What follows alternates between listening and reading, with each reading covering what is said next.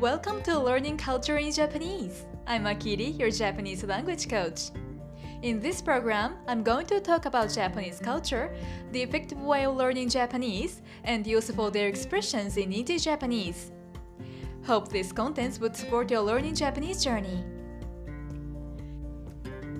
If you want to listen my episodes with transcript, you can get it from the URL at description box. こんにちは、ブルーミッシュジャパニーズのあきりです。2月も下旬に入りましたね。お元気ですか？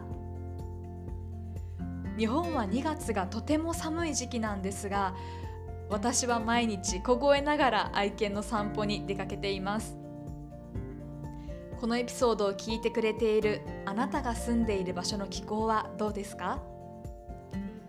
体調を崩さないようにお互い気をつけましょうね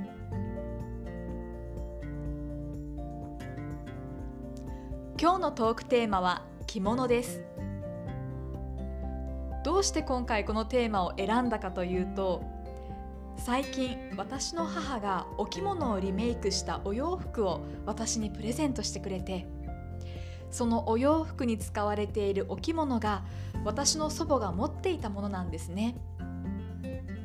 どれもすごく素敵にリメイクされていてこれを機に着物について紹介するコンテンツを作りたいなと思いました。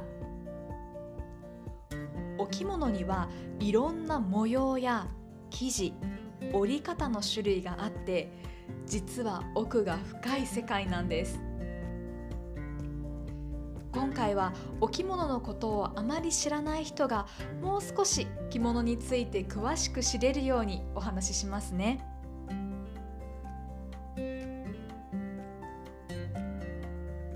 着物にはフォーマルな着物とカジュアルな着物があります。洋服を着る時と同じようにシーンに合わせて着物を選びます。フォーマルな着物のタイプは染めといって生地を着物の形に折ってから色を染めて作ります。このタイプは親族や友人の結婚式や何かのセレモニーに出席するときに着ます。袖が長くて華やかな模様が特徴的な振袖は未婚女性結婚していない独身の女性が成人式や結婚式に出席するときに着ます。振袖の袖を短くした色留め袖は既婚未婚に関係なく着られる着物です。日本の皇室のガーデンパーティーでは礼装として女性は色留め袖を着ます。黒留め袖は結婚している女性の正式な礼装です。現在では結婚式で新郎新婦の母親が着る姿を見ることが多いです。その他にも模様のバリエーションが多い訪問着や抹茶をいただくお茶席で着るつけ下げ。お葬式で喪主や親族が着る喪服などがあります。ジュアルな着物のタイプは織りといって糸を染めてから布に柄を折って作ります。友達と出かけたりちょっと外出する時などに気軽に着られる着物です。日本の夏祭りや花火大会で着る浴衣もカジュアルな着物です。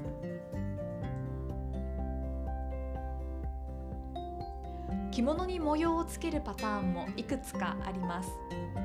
エヴァ柄という着物全体で一つの絵になるようなパターンやつけ下げ柄というどこから見ても柄の向きが上を向いているパターン。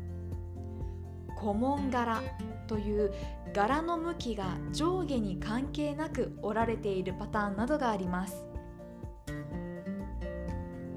そして着物を着る時にはルールがあります。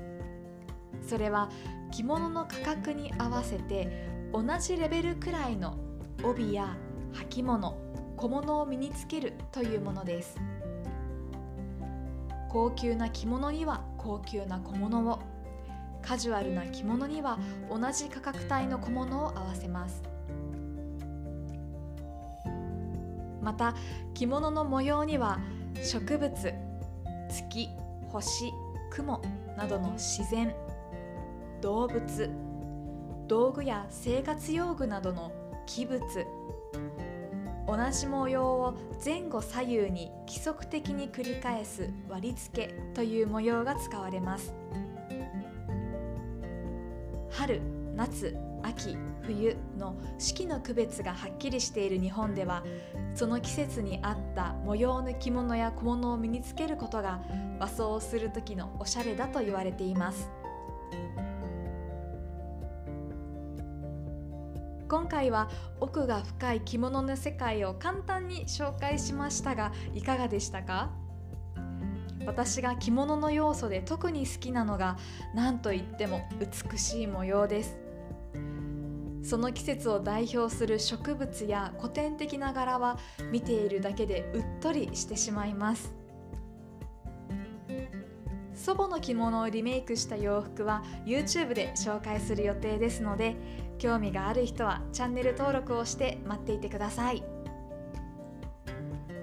それでは最後まで聞いてくださりありがとうございました。次回のエピソードもお楽しみに。